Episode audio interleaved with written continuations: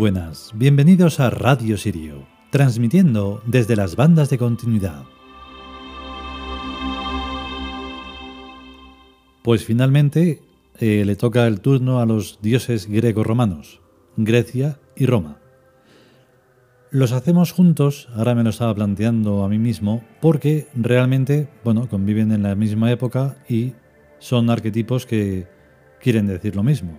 En el caso de hoy, que es Zeus, Júpiter, pues representan lo mismo, así que no tiene sentido hacer una colección de dioses griegos y una colección de dioses romanos, porque además son muy modernos y no, merece tanto el, el esfuerzo. Así que nosotros los compaginamos, los unimos a lo que serían los dioses egipcios, porque es de ahí de donde salen, y entonces hacemos una amalgama que es perfecta. Y bueno, pues el con el que primero empezamos, que ya he mencionado, Zeus Júpiter, es el más importante, digamos, dentro de la, mm, de la europeidad del continente europeo, porque cuando se dice esa tontería tan gigante de que las raíces europeas son cristianas, dan ganas de reírse en la cara de cualquiera, incluso faltándole al respeto, porque es que no son raíces, vamos, pero ni de la hierba más pequeña. Las raíces europeas son muchísimas, pero desde luego la que menos es esa, la cristiana, porque esa ni existe, ni tiene raíces, ni tiene nada. Es un insulto a la inteligencia. Vamos con el capítulo.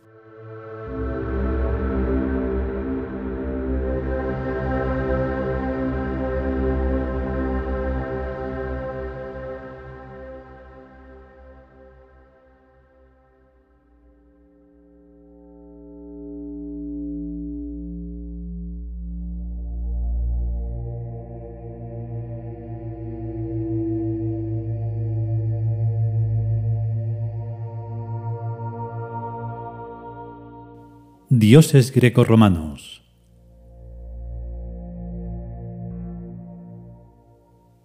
Zeus Júpiter. Texto. Forma europeizada y en terminología imperial egipcia barbarizada del dios Amón.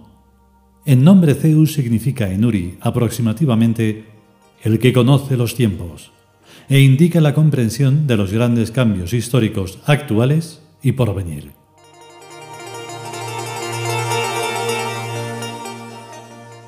Comentario. En latín, Júpiter se escribe Iobis Pater, que quiere decir o significa carnero padre, o sea, el símbolo de la era de Aries, regida por el dios Amón, cuyo tótem también es el carnero y cuyo reinado se prolongó en secreto en la era de Piscis, bajo la superficie del mar, representado en las plumas de Maat, verdad, justicia, o sea, aire y agua, dos elementos en los que los seres humanos no pueden vivir sin grandes conflictos. Los mitos son matemáticas arquetípicas que interrelacionan a funciones divinas, por lo cual son incomprensibles para la mente binaria racionalista, que solo puede moverse entre lo verdadero y lo falso, que son solo puntos de vista. La visión de los pájaros y la visión de los peces no tienen nada que ver con la visión de los animales terrestres, pues son tres puntos de vista diferentes aun refiriéndose a la misma cosa. Tengamos en cuenta que la cultura griega es muy posterior a la civilización egipcia con la cual solo convive en su época más tardía, la de los Ptolomeos. Los griegos de los tiempos de Homero, de Pericles, de Alejandro Magno, desconocían los sucesos que habían ocurrido en su propio país 1500 años antes, cuando Egipto se hallaba en el nuevo imperio que es miles de años posterior al imperio antiguo, ya totalmente histórico. Nada de extraño tiene pues que la cultura griega, sus mitos y su filosofía y su ciencia fueran una adaptación a su gusto de los mitos y filosofía y ciencias egipcios. Lo que en Egipto era matemáticas pasó a ser en Grecia un antropomorfismo en el cual el hombre se convirtió en la medida de todas las cosas, cuando en Egipto la medida de todas las cosas son los dioses. El nombre Zeus es un plural semejantemente a como los hebreos traducen falsamente el plural dioses, Elohim, por el número singular Dios. Zeus es por tanto una amalgama de los dioses del cielo y del aire y del rayo que en Egipto realizan funciones muy diferentes, aunque armonizadas.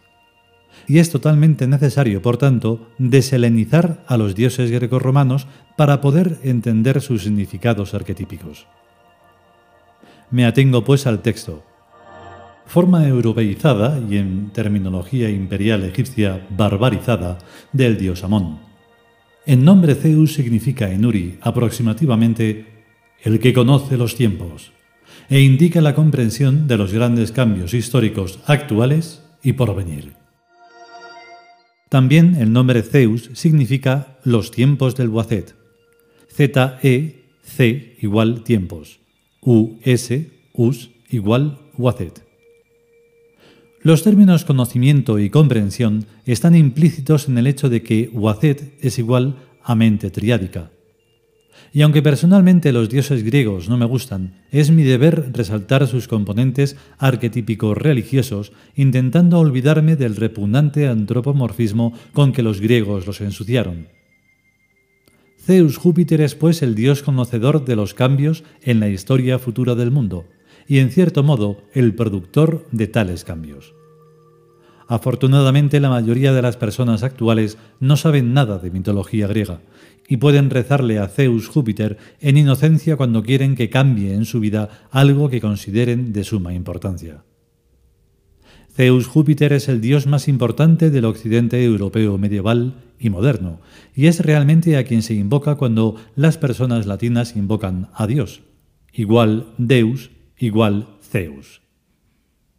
Decir Dios es lo mismo que decir hombre, gato, perro o cualquier otro nombre genérico y es aplicable a todos los seres de la misma especie. Pero decir Zeus o Júpiter es llamar a ese Dios por su propio nombre. Si el cristianismo no funciona, es precisamente por eso, por invocar a Zeus y a Wotan y a Odín con unos nombres que no son los suyos. Al decir Dios, o God, o God, no se está invocando a ningún Dios verdadero, sino a solamente una palabra vacía, porque nadie es Dios, ni God, ni God. En términos coloquiales, esto es evidente. Si una persona se llama Juan y la llaman Antonio, no se da por aludido, o si se llama Luisa y la llaman Juana, tampoco se da por aludida. Y ya el colmo es que se llame José María y le llamen María José. Zeus no sabía más idioma que el griego, y Júpiter solo latín, y a lo mejor un poco de etrusco, por lo que rezarles en un idioma diferente, como hacen los cristianos con Jesucristo rezándole en inglés americano, es como rezarle a un chino. Dios no se entera de nada, por dos razones. La primera es porque ningún Dios se llama Dios, como ningún gato se llama gato. Y la segunda es porque a saber qué idioma hablaría si existiera. Jesucristo hablaba arameo, y no sabía ni griego ni latín, a pesar de que en su tiempo el latín era el idioma oficial y el griego era una lengua franca llamada la koiné, en la que está escrito el Nuevo Testamento, que si se le enseñara a Jesucristo, el pobre no entendería ni una sola palabra de lo que dicen que dijo. La koiné era como el habla americana aprendida en cursos de Aprende inglés en seis meses, donde la revista Nature se pronuncia Nature y United States quienes creen que los dioses son exteriores deben tener en cuenta que a cada dios exterior habría que hablarle en su propio idioma del dios de que se trate. A Jesucristo en el idioma arameo, a Alá en idioma sumerio, a Yahvé, Yau Yahui en egipcio secreto, o sea, en Uri, a God en vikingo y a God en frisio sajón.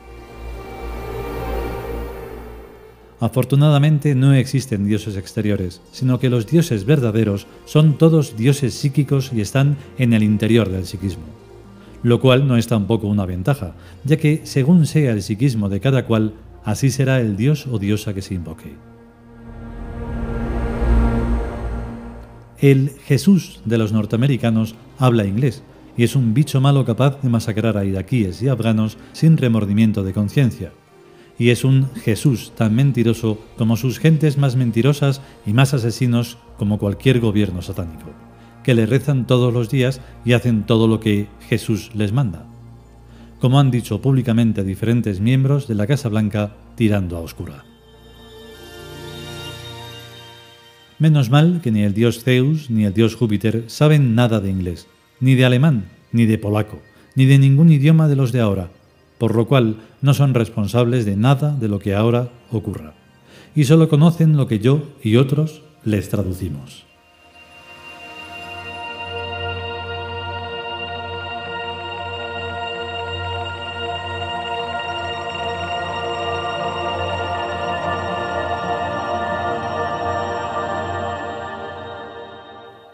Y hasta aquí el capítulo dedicado al primer arquetipo greco-romano, que es Zeus Júpiter.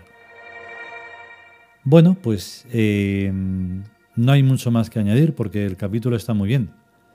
Los egipcios se basaban en los dioses, fueran psíquicos eh, o no, nosotros tenemos la intuición de que sí, porque, bueno, de alguna manera sentimos la, la eternidad de cualquier arquetipo verdadero, pase el tiempo que pase. Pero claro, ya luego los greco-romanos empezaron con la humanización de los dioses. Es por eso que decimos que, bueno, es una especie de ridiculización. Quieren rebajar la cosa para que todo sea sencillo, como es la mentalidad humana primántropa, y eso no vale, o sea, no vale. Mm, tampoco es que haya que hacerlo complicado, pero desde luego simplificar la trascendencia es un crimen. Si podemos y sobre todo si queremos, volveremos con un nuevo capítulo de los dioses grecorromanos. A estar bien. Hasta luego.